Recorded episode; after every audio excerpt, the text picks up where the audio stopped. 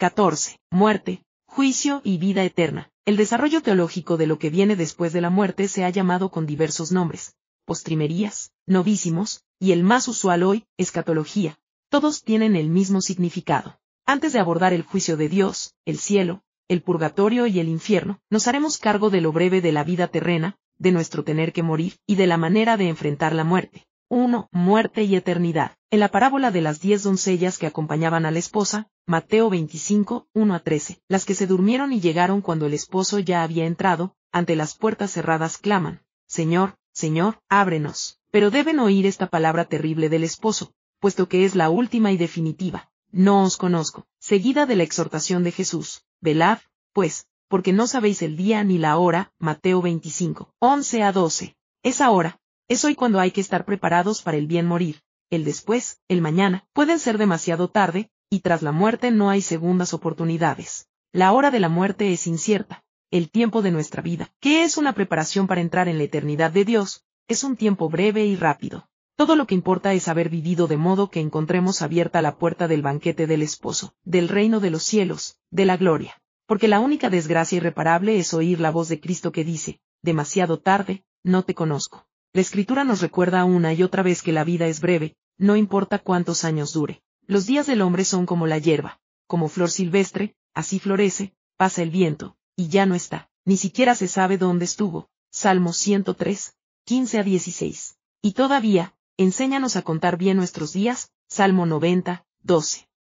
Porque tenemos aquí abajo nuestros días contados ante la eternidad. Os digo esto, hermanos, que el tiempo es corto, Pasa rápido la figura de este mundo, 1 Corintios 7, 29, 31. Lo dice hermosamente Jorge Manrique en las coplas a la muerte de su padre. Despierte el alma dormida, barra diagonal avive el seso y despierte, barra diagonal contemplando barra diagonal como se pasa la vida, barra diagonal como se viene la muerte, barra diagonal tan callando. Porque son silenciosos los pasos de la muerte, y para sentirlos venir hay que despertar de la somnolencia de la vida. Es natural que la expectativa de la muerte produzca ansiedad, cuando no temor. Jesús tembló ante su proximidad, las bravatas no son cristianas. Pues la muerte nos arranca de todo aquello sin lo cual apenas podemos imaginar la vida, nos lanza al abismo de lo desconocido. El recurso más fácil es no pensar en ella. Cuesta mucho, en cambio, hacer en plena vida una experiencia anticipadora de la muerte, como la que hizo San Agustín cuando murió un amigo muy querido, Confs. 4, 4 a 7. La oración que se hace ante los restos mortales de un ser amado puede ser una forma privilegiada de anticipar la propia muerte. La conciencia de que no tenemos aquí ciudad permanente, sino que esperamos la futura, E13, 14, nos impide instalarnos en lo blando y cómodo de este mundo, en la morada del éxito y del bienestar terreno, en los oropeles de la mundanidad, en las frágiles seguridades que proporciona el dinero, y menos aún en la crápula, la embriaguez y los afanes de esta vida, Lucas 21, 34 como si fuéramos a vivir indefinidamente aquí abajo. Sabemos que toda libertad creada, la del ángel y la del hombre, es puesta a prueba por Dios antes de hacernos entrar en su gloria, y que el término de esta prueba, la muerte, es la fijación definitiva de nuestro destino eterno. La muerte es el fin de la peregrinación terrena del hombre, del tiempo de gracia y de misericordia que Dios le ofrece para realizar su vida según el designio divino, y para decidir su último destino, Catecismo de la Iglesia Católica, 1013. Habrá concluido el tiempo de merecer y el tiempo de pecar, ya solo quedará el juicio de Dios. Está establecido que los hombres mueran una sola vez, en 9, 27. Teresa de Ávila agregaba, se muere una sola vez, y se vive una sola vez. Tenemos un solo turno temporal de cara a la eternidad. Hay que trabajar mientras es de día, dice Jesús, porque viene la noche, cuando ya nadie puede trabajar. Juan 9, 4. El novelista Julian Green, que había simpatizado con la idea de la reencarnación, y por tanto, con amplias oportunidades futuras de enmienda, narra su hondísima impresión al darse cuenta, en forma súbita, de que para decidir su destino eterno solo contaba con el breve plazo que va entre nacimiento y muerte, y como esa especie de revelación cambió el curso de su vida, Journal, y, las parábolas del Señor nos muestran que más allá de ese límite no podemos hacer nada. Los imaginarios lamentos del rico Epulón, Lucas 16, 23, 26, y de las vírgenes necias. Mateo 25, 11 a 12, son enteramente vanos, aparte de ser una fantasía de las parábolas para inculcarnos esa verdad, porque ya ni esos lamentos existirán, solo son posibles, y con arrepentimiento, a este lado de la vida. Velad, pues, orando todo el tiempo, Lucas 21, 36. La vela y vigilancia que pide Cristo significa hacer hoy, y en todo tiempo, la vida que a la hora de morir querrá uno haber hecho, no otra vida, no otros rumbos, no otras decisiones, sino el género de vida que uno, cerca ya del fin y mirando el pasado en forma retrospectiva, deseará con toda su alma haber hecho. Por eso pedimos a la Virgen, Santa María, Madre de Dios, ruega por nosotros pecadores ahora y en la hora de nuestra muerte. Cada día muero, 1 Corintios 15, 31, porque esa pequeña muerte diaria de la penitencia nos prepara para la gran muerte final. La muerte es algo natural en nuestra condición actual, porque es el salario del pecado, Romanos 5, 12 pero al mismo tiempo, sentimos siempre en ella algo antinatural. Con esas dos caras suyas, la muerte sigue cumpliendo su papel en la historia. Es la continua revelación de la majestad de Dios y de la miseria del hombre pecador, y será el último enemigo en ser destruido, 1 Corintios 15, 26, por la venida final de Cristo. Un enemigo cuya derrota es nuestro propio triunfo.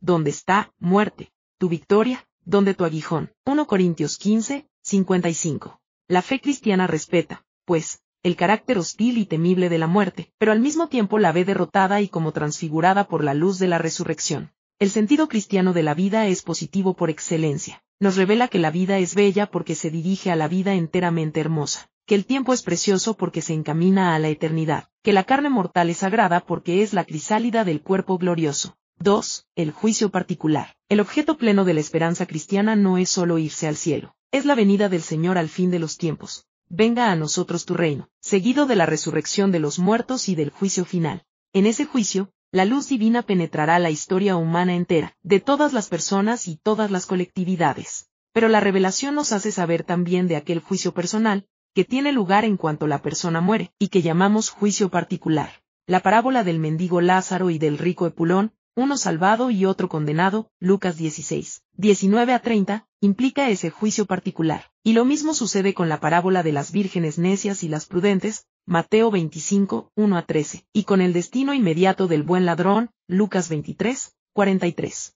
La sentencia, obviamente, es la misma en ambos juicios, particular y universal, pero en un caso se juzga a la persona y en el otro a la humanidad entera. El alma inmortal, en cuanto se separa del cuerpo y del universo material, queda sola ante Dios. Es iluminada por una luz que la pone enteramente al descubierto ante sí misma y que le muestra su vida pasada, como en un solo plano instantáneo, y hasta el último rincón de su conciencia. Allí ve por primera vez todo lo que fue su existencia terrena, todo lo que es, todo lo que debió ser, y la suerte que le corresponde para siempre. Ya no tiene un mundo en el cual distraerse o estar absorta, solo ella y su creador. En la tierra es imposible un instante de verdad como ese, pero es legítimo y conveniente imaginarlo. Suponemos que se experimentará entonces una conmoción inmensa, esto era la vida. Aún el hombre más santo y mejor preparado experimentará un asombro incomparable al contemplar la realidad de la vida humana y de su propia vida en relación al plan divino sobre ella. El cura de Ars pidió un día al Señor verse a sí mismo tal como él lo veía, y experimentó tal impresión, que de inmediato le pidió no acordarse más de aquello que había visto, y era un gran santo. Aquí abajo es tan fácil mirarse a sí mismo en forma condescendiente, ligera y quizá engañosa. Pero en el instante del juicio desaparecerán todos los criterios convencionales con que podemos mirarnos en la tierra, criterios de vanidad, de éxito mundano, de apariencias. Allí desaparecerá el personaje que creíamos ser en el escenario del mundo y ante los demás. Allí realidades tenidas por importantes serán reducidas a su mínima expresión, y viceversa. ¿De qué le vale al hombre ganar el mundo entero, si es a costa de su alma? Mateo 16, 23 y la peor posibilidad. Conozco tus obras. Tienes nombre de vivo, pero estás muerto. Apocalipsis 3, 1. La medida con que seremos medidos será el amor a Dios y al prójimo que hayamos alcanzado en la tierra, ese como destilado divino de todos nuestros trajines humanos. Y de modo expreso sabemos que vamos a ser juzgados con la exacta medida de la misericordia que hayamos tenido. Con nuestro prójimo, según la parábola del juicio, a mí me lo hicisteis, conmigo dejasteis de hacerlo. Mateo 25, 40. 45, y también, con el juicio con que juzguéis seréis juzgados, y con la medida con que midáis se os medirá, Mateo 7, 2. Todavía nos ha dado Jesús otra medida de nuestro juicio, seremos juzgados según las capacidades, los dones, las oportunidades, en suma, según los bienes recibidos de Dios, como lo indican la parábola de los talentos, Mateo 25, 14 a 30, y la parábola de las minas, Lucas 19, 11 a 27. Talentos y minas eran monedas o unidades contables, y el mandato del dueño a sus servidores era negociar mientras vuelvo, Lucas 19, 13, es decir, había que producir el fruto correspondiente a las potencialidades que dio el Señor a cada uno. Aún nuestro propio sentido de la justicia nos señala que se debe exigir a cada uno el fruto proporcional a sus capacidades, tanto más en el caso de la justicia y de la misericordia divinas. Pensamos en tantos pobrecitos desheredados de la fortuna, con escaso conocimiento moral y aún religioso, al corazón de Cristo puede bastarle, para salvarlos, algún acto generoso con el prójimo, algún pequeño gesto de nobleza o de lealtad, para recibirlos con un venid, benditos de mi Padre. Mateo 25, 34. Pero quienes han recibido más, o incluso mucho más, rendirán en el juicio la llamada cuenta estrecha. A quien mucho se le ha dado, mucho se le exigirá, Lucas 12, 48. Se nos pedirá cuenta de toda nuestra dotación, que hiciste con tus sentidos, con tu cuerpo y tu salud, que con tu inteligencia, que con tu capacidad de amar, que con tu cultura, que con lo recibido de tu familia, que con tus bienes materiales y con tus oportunidades.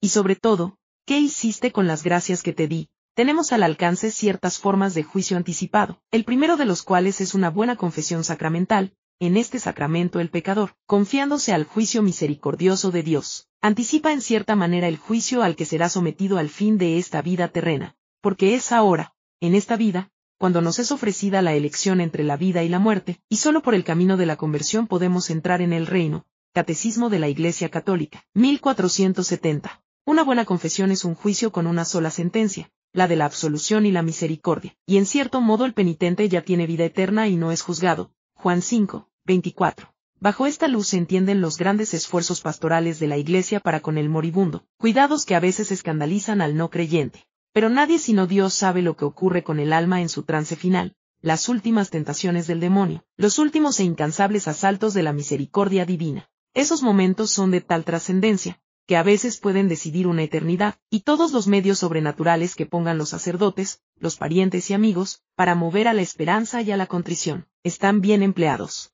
Como sería indiscreto referir algún caso real, recurriremos a uno muy hermoso de la novela Retorno a Brideseat, de Evelyn Baugh, está agonizando Lord Marchmain, a quien todos los circunstantes dan como un caso perdido para el sacramento, por la vida que ha llevado, pero su hija Julia se decide a última hora a llamar a un sacerdote. Este, al verle moribundo y en extremo débil, le pide una mínima señal, solo un pestañeo, si quiere recibir la absolución sacramental. Después de un silencio angustioso, Marchmain hace un último esfuerzo físico, y con la mano derecha se hace él mismo la señal de la cruz, recibiendo de inmediato el sacramento. Es de temer que solo un católico ferviente, como lo era el autor, pueda entender la importancia absoluta de esa absolución, recibida en condiciones tan limítrofes, al mismo tiempo que lo peligroso de confiarse en ella. Se la segunda venida de Cristo. En el interrogatorio de Jesús ante Caifás, después de proclamarse como el Mesías y el Hijo de Dios, agrega a él, además os digo, veréis al Hijo del Hombre sentado a la derecha del Padre y venir sobre las nubes del cielo, Mateo 26, 24 cuando ocurrirá esa venida triunfal o parucía, que llamamos segunda venida de Cristo, para distinguirla de la primera, la que ocurrió entre Belén y el Gólgota. Ocurrirá ella cuando vuelva el Cristo glorioso, al fin de los tiempos, a poner fin a la historia, como juez de vivos y muertos. En su primera venida, se nos presentó el velado bajo la carne mortal, tomando la condición de esclavo. Filipenses 2, 7. En la segunda, vendrá sobre las nubes del cielo, con gran poder y gloria. Mateo 24, 30.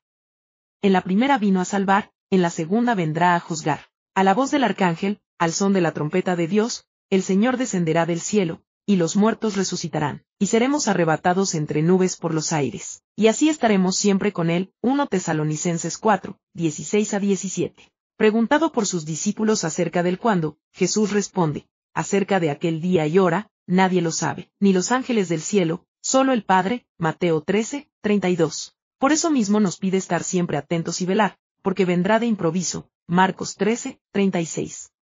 Pero más allá de la duración de esta espera, el día está siempre a punto, siempre es inminente. Habrá señales en el sol, en la luna y las estrellas, y en la tierra angustia de las gentes, porque las potestades de los cielos se conmoverán. Entonces verán al Hijo del Hombre venir con gran poder y majestad. Lucas 21, 25 a 27. Comenta San Pedro, el día del Señor llegará como un ladrón, día en que los cielos con gran estrépito pasarán, y los elementos, abrazados, se disolverán, así como la tierra y cuanto en ella se encuentre. pues si todo de este modo se disolverá, pensad cómo debéis ser vosotros en vuestra conversación santa y en vuestra piedad, pero nosotros, según su promesa, esperamos nuevos cielos y nueva tierra. 2 p 3, 10 a 11, 13. Comenzará, pues, un estado nuevo de la creación, que supera nuestra pobre imaginación terrena. Esta es la visión de San Juan en el Apocalipsis. Vi un cielo nuevo y una tierra nueva, y vi la ciudad santa, la nueva Jerusalén que desciende del cielo, de junto a Dios, y oí una voz fuerte que decía, Esta es la morada de Dios con los hombres.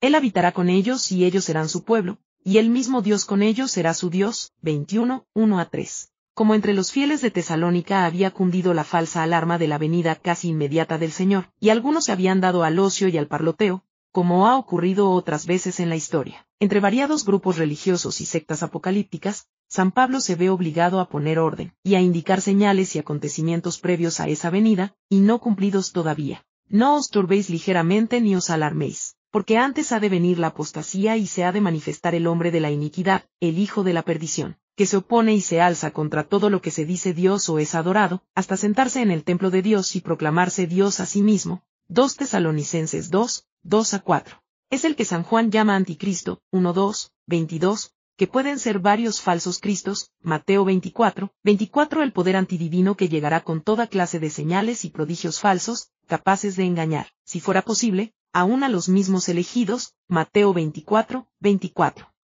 Pero no prevalecerá, porque el Señor Jesús lo exterminará con el soplo de su boca, y lo destruirá con el esplendor de su venida, 2 Tesalonicenses 2, 8.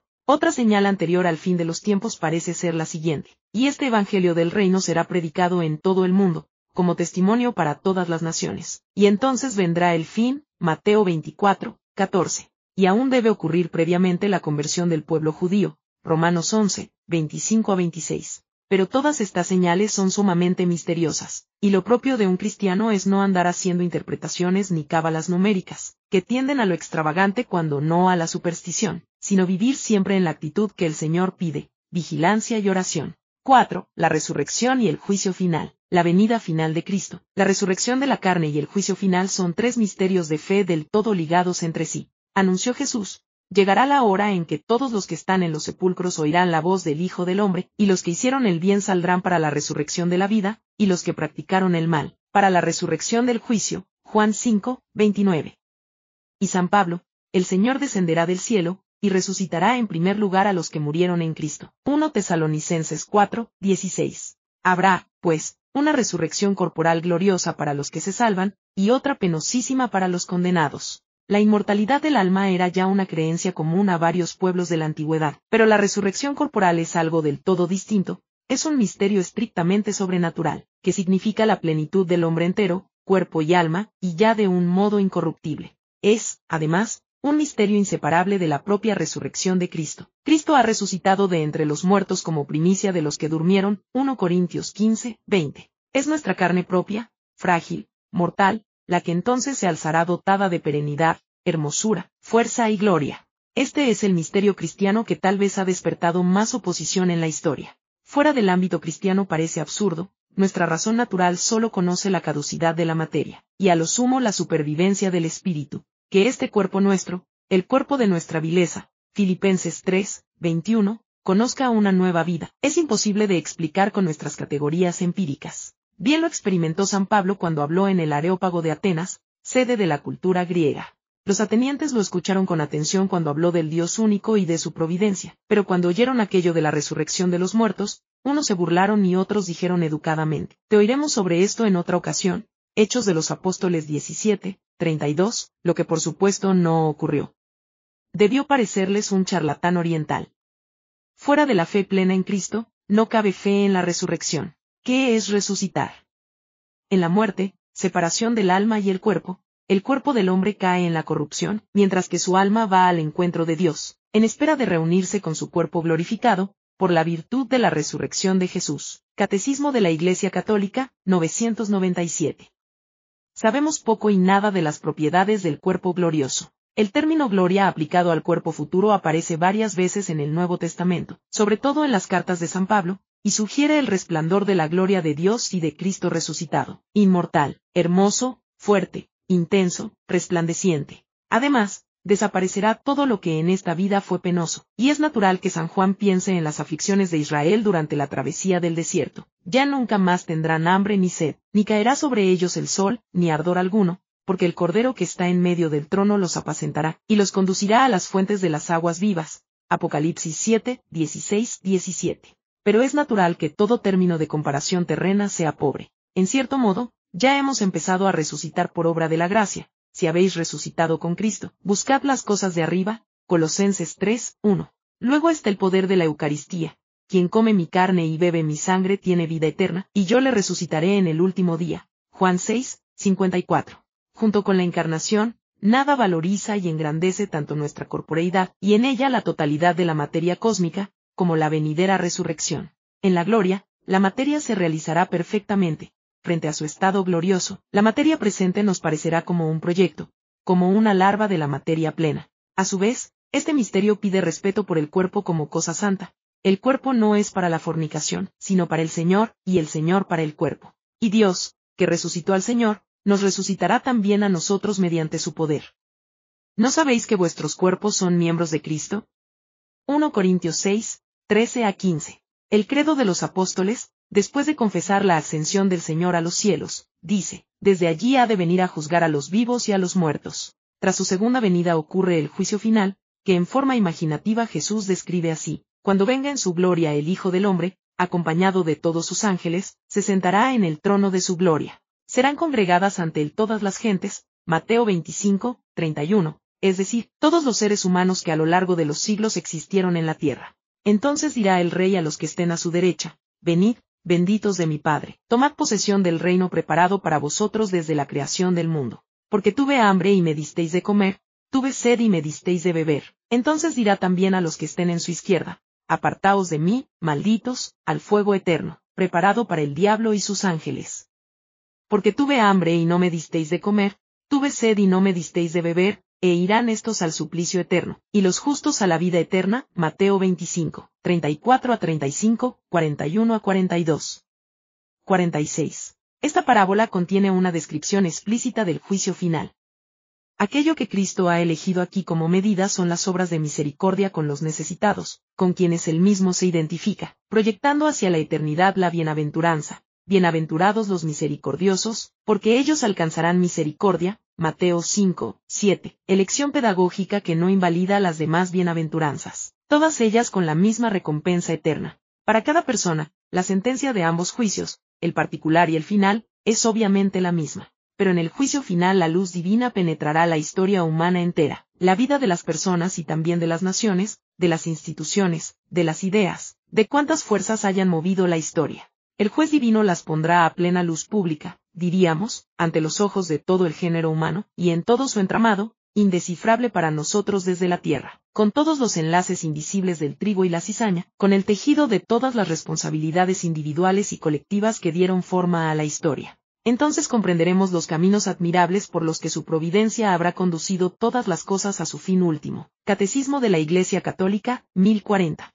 aún el mal o la desgracia que nos parecían más incomprensibles en la tierra, se nos mostrarán como el armónico fragmento de un bellísimo designio total del amor misericordioso. Allí lucirá ante nuestros ojos la verificación directa de esas sentencias como todo es para bien, o todo lo que ocurre es adorable, o ya verás que todas las cosas estaban bien, que solo por fe en la providencia creíamos aquí abajo. 5. El infierno. La misericordia de Dios desea ardientemente que todos los hombres se salven, 1 Timoteo 2, 4 quiere que nadie se pierda, y que todos lleguen a la conversión, 2p3, 9, que todos puedan entrar en su descanso, HB 4, 10, y participar de su felicidad infinita. Por eso derrama su gracia salvífica sobre todos los hombres a lo largo de su vida entera, y de modo especial en esos asaltos de última hora sobre el moribundo, que solo él conoce. Pero él nos hizo libres, que significa capaces de hacer elecciones para siempre, sin retorno. Catecismo de la Iglesia Católica, 1861 capaces de resistir su gracia hasta el último momento, y a quien así la resiste, y tras el pecado grave se niega a su misericordia, Dios le permite que libremente siga su camino hasta el final, porque coaccionarlo sería atropellar su libertad. Dejar al pecador libre para consumar su negación más allá de la muerte es, paradójicamente, una obra de su misericordia. Lo horrible e impensable sería forzarlo a contemplar su rostro. Sería el infierno elevado a la enésima potencia Ese es quizá el sentido de la inscripción que Dante puso sobre la puerta del infierno, me hizo el amor primero. La imagen del infierno ha sido objeto de uso y abuso, fuera del ámbito de la fe, por cierta literatura moderna. Rimbaud pasó una temporada en el infierno, Freud removió el infierno del inconsciente. Acheronta Movebo. Los personajes de Strindberg viven el infierno del amor, y para Sartre el infierno son los otros, la convivencia con el prójimo. En otro plano, hay versiones folclóricas del infierno, que lo privan de toda seriedad. Y aún entre creyentes pueden darse ideas simplistas, que facilitan la incredulidad de los incrédulos. La primera de ellas es la idea de una represalia divina, que deforma la propia idea de Dios, pues el infierno no es en modo alguno el castigo que un Dios vengativo imponga al pecador desde fuera, como una reacción ante las ofensas que de él recibió mientras vivía. Es esta imagen tan impropia la que puede hacer difícil, a personas de buena voluntad, aceptar la idea de un castigo eterno por los pecados de un simple y pobre hombre. Y ese equívoco se convierte en un completo absurdo si imaginamos al castigado pidiendo perdón, y haciendo propósitos de enmienda, como hacemos durante la vida, el condenado está ya fuera del tiempo. No tiene marcha atrás, no se retracta de nada, no quiere sino el mal que quería a la hora de morir, y que ahora es inmutable. Si hubiera segundas o terceras oportunidades, nuestra vida perdería la seriedad absoluta que le viene de estarnos jugando algo definitivo. El infierno, entonces, no es ni siquiera algo hecho por Dios, como las autoridades hacen las cárceles o los patíbulos, el infierno es la hechura del pecador mismo que, cruzando el umbral de la muerte, se eterniza en esa su negación de Dios, que es lo esencial del pecado. El pecador obstinado y no arrepentido es el que no quiere ver a Dios, y esa voluntad final suya se inmoviliza tras la muerte, porque está ya fuera del tiempo y de sus mudanzas. Su infierno es su propio pecado que, al no ser retractado en vida, se convierte en un estado ya inmodificable. Es el propio pecado mortal, por algo se llama mortal, en su forma inmortal, pura, desnuda, despojada de los velos transitorios de este mundo, y por eso ya perenne la sabiduría popular ha acuñado un dicho de gran propiedad teológica. Las puertas del infierno se cierran por dentro, es el pecador quien se las cierra. Luego nada hay en el de un castigo jurídico y exterior al pecado, que Dios impusiera al pecador contra su voluntad.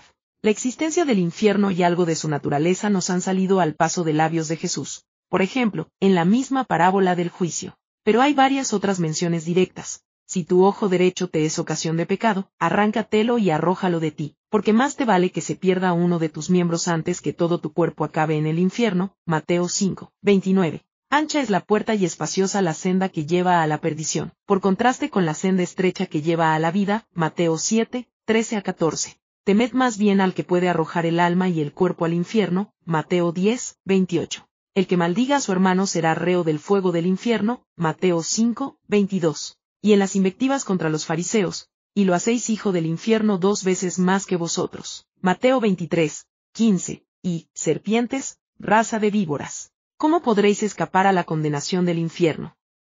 Mateo 23, 33. Al final de ciertas parábolas, Jesús designa al infierno con diversas imágenes, horno de fuego, llanto y rechinar de dientes, tinieblas exteriores, gusano que no muere. Así en la parábola del trigo y la cizaña, Mateo 13, 36 a 43, de los invitados a las bodas, Mateo 22, 1 a 14, de los talentos, Mateo 25, 14 a 30.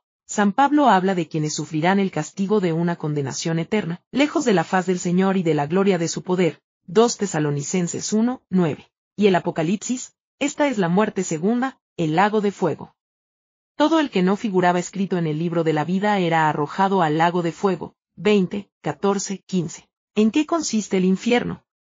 Esencialmente en la ausencia eterna de Dios, en no ver jamás a Dios.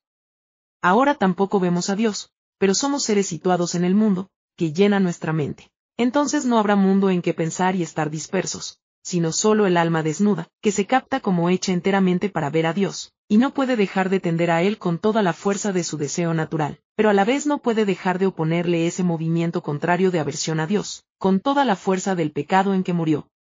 Un desgarro eterno, una eterna destrucción. El que quiere ser solidario con el condenado por compasión hacia él, como hacía Peguch, cae en esa trampa de la imaginación que le hizo ver Bernanos, imaginarse al condenado como uno de nosotros, vivo en este mundo, libre y capaz de arrepentimiento, y padeciendo en contra de su voluntad, como padecemos aquí abajo. Pero nada semejante hay en el infierno, solo aversión a Dios y a todo prójimo, incluso a los demás condenados.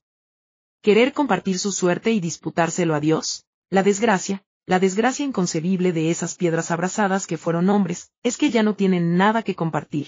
6. El purgatorio. Al infierno va el que ha pecado mortalmente y muere en su pecado, porque persevera en él sin acogerse a los auxilios de la gracia ni a los llamados de la misericordia divina. En cambio, los que mueren en la gracia y en la amistad de Dios, pero imperfectamente purificados, aunque están seguros de su eterna salvación, sufren después de su muerte una purificación, a fin de obtener la santidad necesaria para entrar en la alegría del cielo, Catecismo de la Iglesia Católica, 1030. Esa purificación, que llamamos purgatorio, no es necesaria porque un Dios ofendido quiera saldar con el alma las cuentas todavía pendientes, sino porque el hombre muerto en gracia conserva aún pecados veniales, residuos del pecado mortal ya perdonado, afectos desordenados, en fin, restos de egoísmo, soberbia, sensualidad, codicia, etc.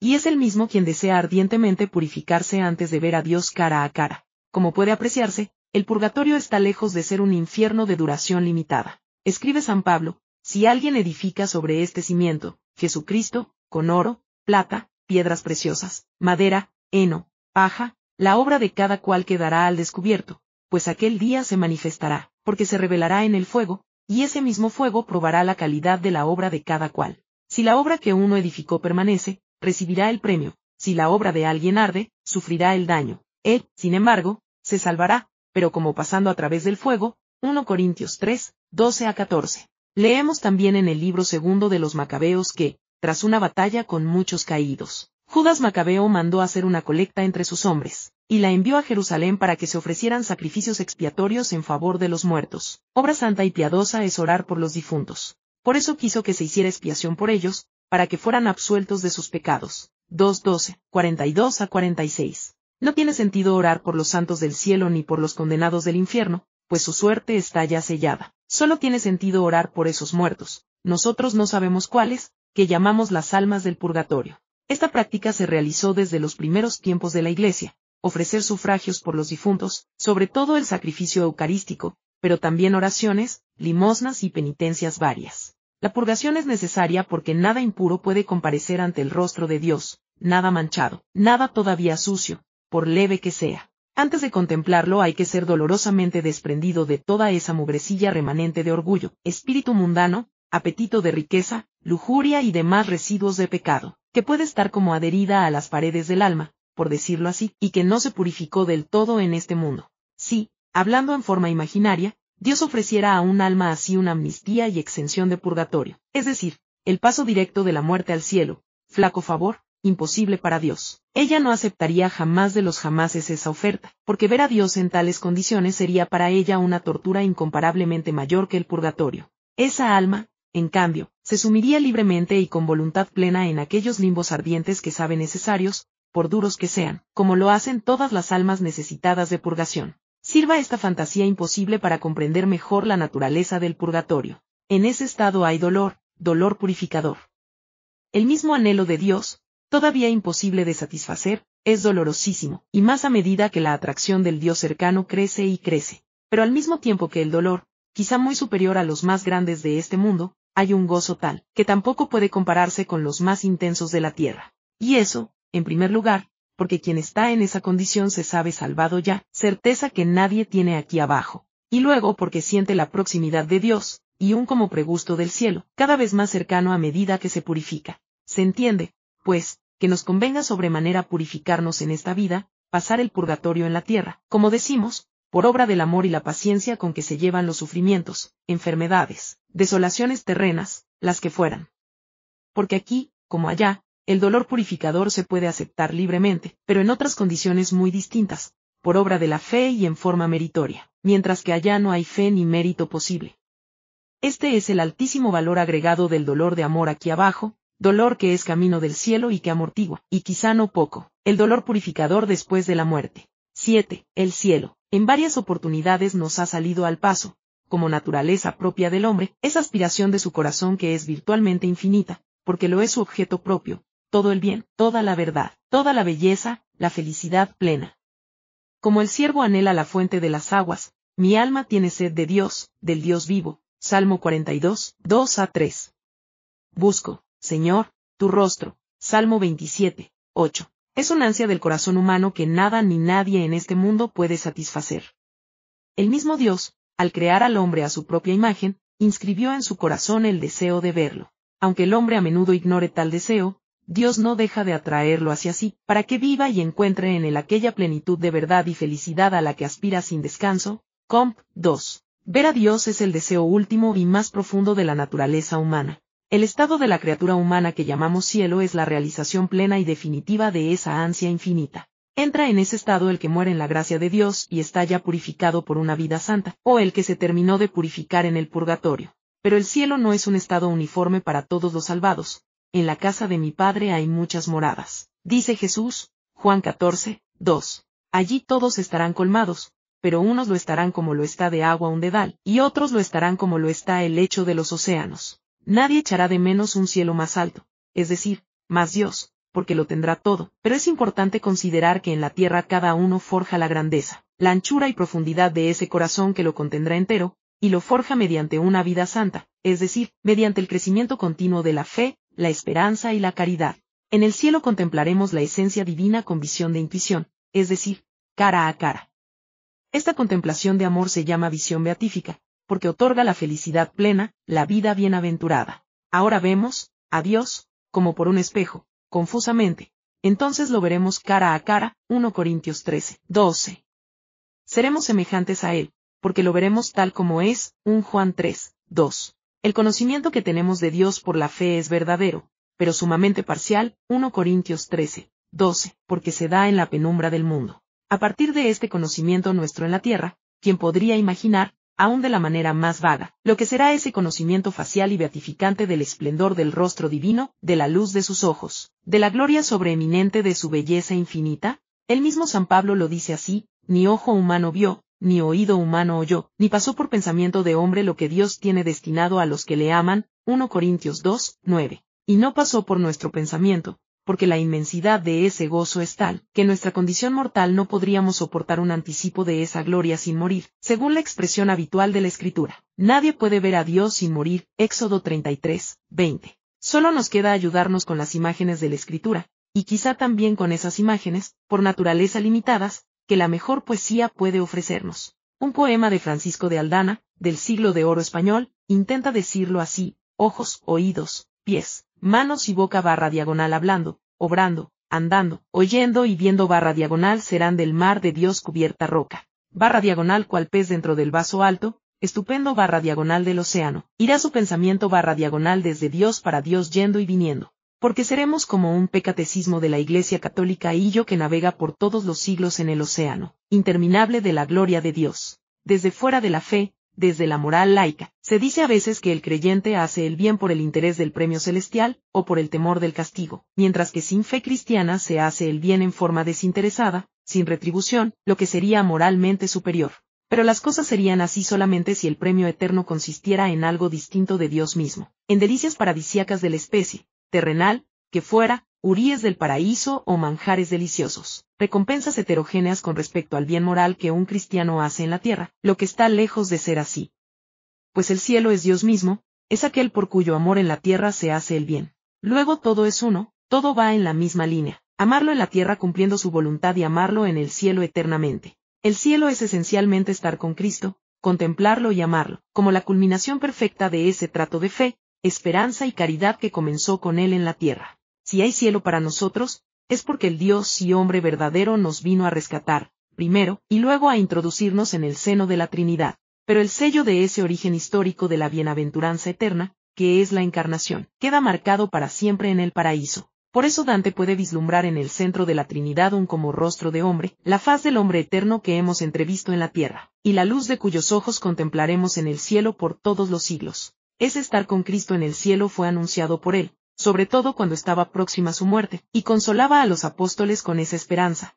Cuando me vaya y os haya preparado un lugar, de nuevo vendré y os llevaré conmigo, para que donde yo estoy, estéis también vosotros. Juan 14, 3. Y más adelante, en la oración sacerdotal, Padre, quiero que los que me diste estén también conmigo, donde yo estoy, para que contemplen mi gloria. Juan 17, 24. Otro tanto nos viene a decir San Pablo, el mismo Señor descenderá del cielo y seremos arrebatados entre nubes al encuentro del Señor, y así estaremos para siempre con Él. 1 Tesalonicenses 4, 16 a 17. Y por fin el Apocalipsis describe la ciudad celestial como centrada en Cristo, el Cordero de Dios. La ciudad no necesita sol que la ilumine, porque su luminaria es el Cordero. 21, 23. Allí estará el trono de Dios y del Cordero. 22, 3. El cielo supera todas las categorías y todas las imágenes posibles. 1 Corintios 2, 9. Pero sin imágenes el hombre no puede percibir, por pobremente que sea, la gloria celestial. De esta necesidad participa la propia escritura, que nos la muestra con múltiples imágenes. Las más frecuentes son las de vida, vida eterna, banquete, ciudad o morada o casa, reino de Dios, luz, paz y paraíso. La más recurrente en el Nuevo Testamento es la de vida y vida eterna, que en realidad es algo más que una imagen, porque el cielo es realmente vida plena, máxima, suprema, sin fin. En todo caso, las menciones de esta última imagen son tantas, que parece inútil reseñarlas.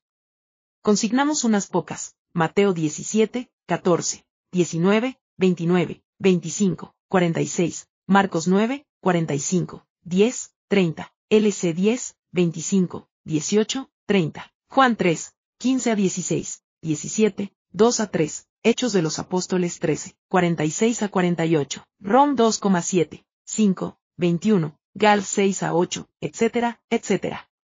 La más señalada de esas imágenes es la de Juan 6, 54 a 58, que cifra en la Eucaristía la promesa de la vida eterna. Encontramos todavía la imagen del banquete en Mateo 22, 2 a 10 y LC 14, 15.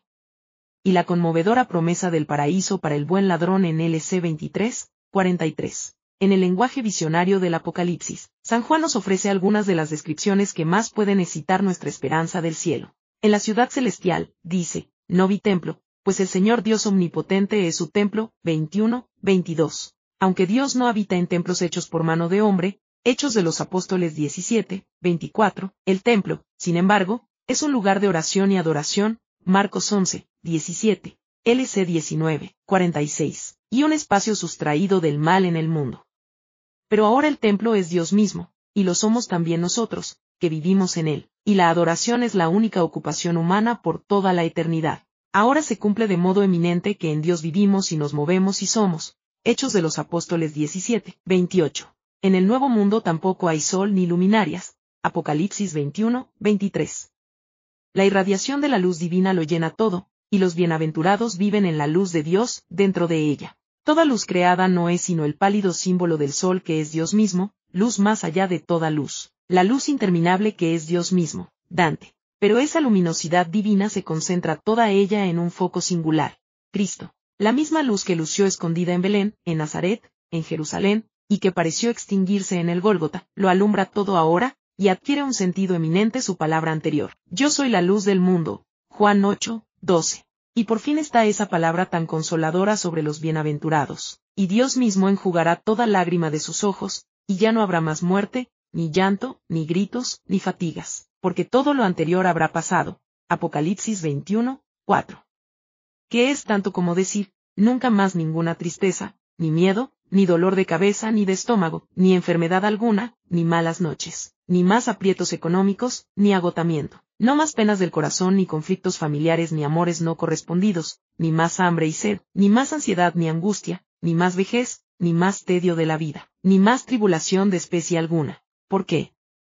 Porque Dios misericordioso se inclinará sobre su pobrecita criatura que viene de la tierra, y con mano amorosísima le secará de la cara esas lagrimillas que son las huellas de su peregrinación terrena, de aquel valle de lágrimas que ya quedó atrás.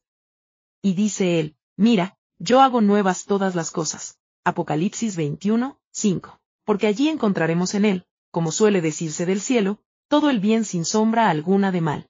La revelación no nos dice nada sobre las relaciones de los bienaventurados entre sí, pero la Iglesia siempre ha estimado que en el amor divino se volverán a encontrar todos los amores de la tierra, solo que purificados, enaltecidos, concentrados, y en un grado de intensidad desconocido aquí abajo. Los lazos de sangre, parentesco, amor o amistad venidos de la tierra adquirirán en el cielo una magnitud jamás imaginada antes. El reencuentro de padres e hijos, de esposos, de amigos, al compartir todos la visión beatífica, estará lleno de un gozo novísimo. Como podría un buen amor de la tierra perderse al entrar en el amor supremo, en el amor de los amores, ¿qué es Cristo Jesús? Por último, decimos que hay dos gracias que no se pueden merecer, y que son singularmente pura misericordia divina. La gracia de la primera justificación o gracia bautismal, y en el otro extremo de la vida, la gracia de la perseverancia final y de la muerte santa. Por eso es natural suplicar al Señor de la vida y de la muerte que nos dé la gracia del bien morir, y poner por intercesores de esa petición a la Virgen María, nuestra Madre del Cielo, y a San José, nuestro Padre y Señor.